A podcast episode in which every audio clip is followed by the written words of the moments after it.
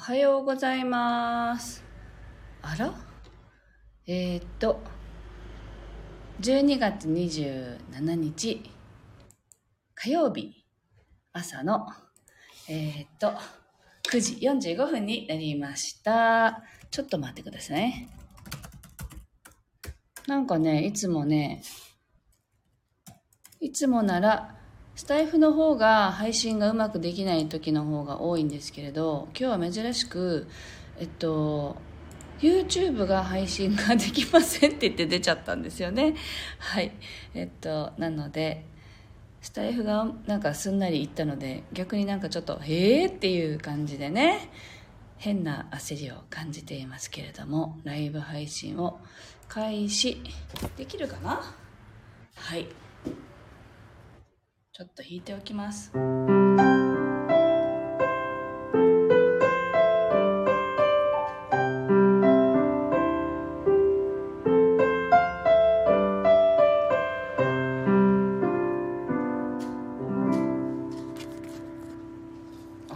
大丈夫そうですね。はい、おはようございます。改めまして、音色の紡手日川茜です。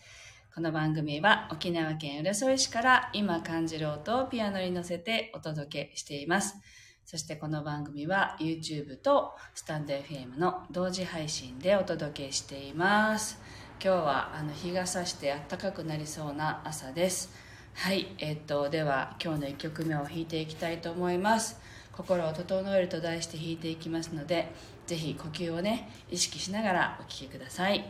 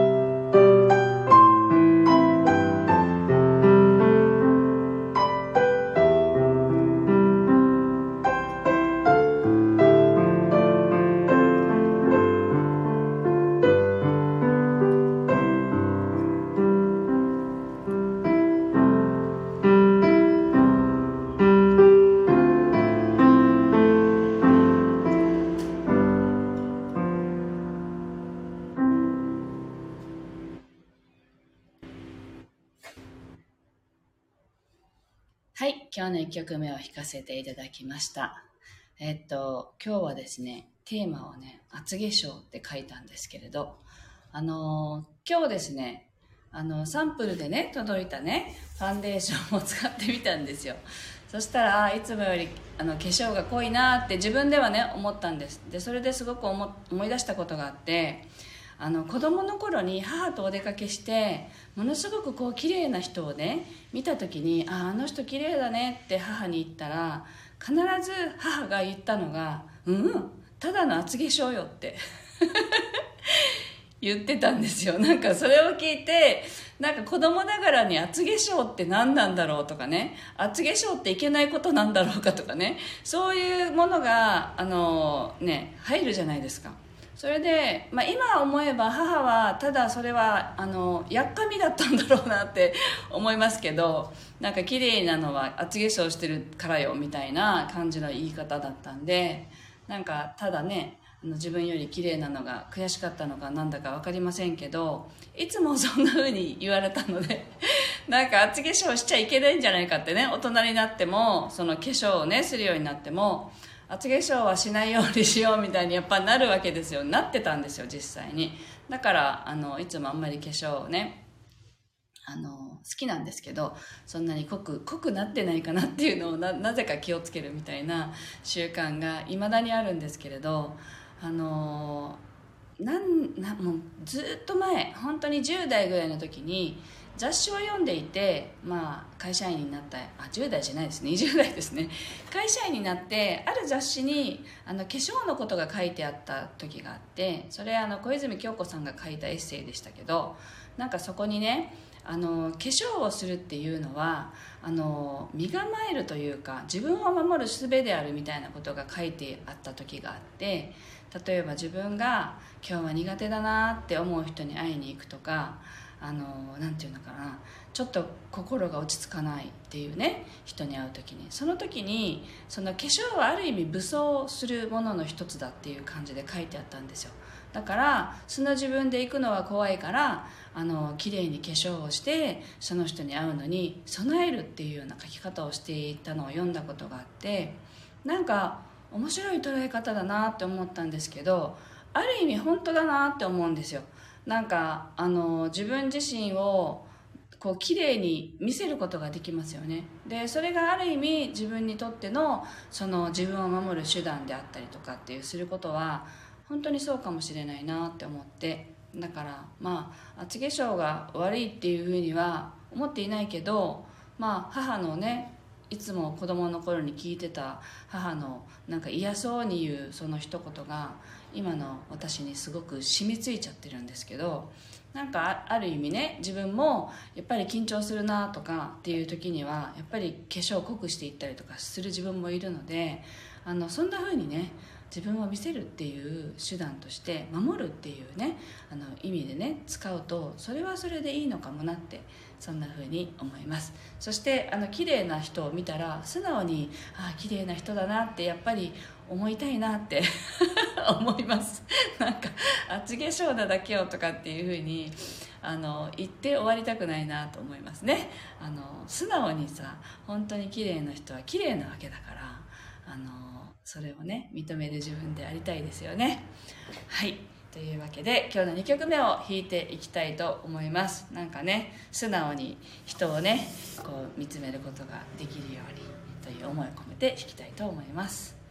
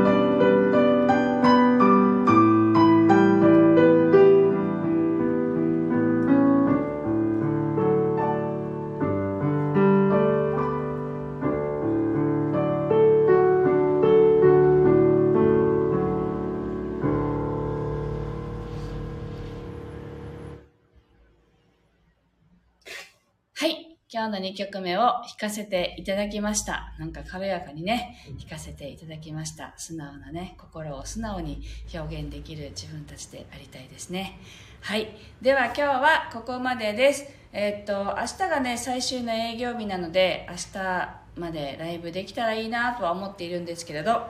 できる限りもし配信ねあのライブでできなくても収録ででも明日は配信したいなと思ってますのでよければお聞きに立ち寄っていただければと思います。では今日も素敵な一日をお過ごしください。ありがとうございました。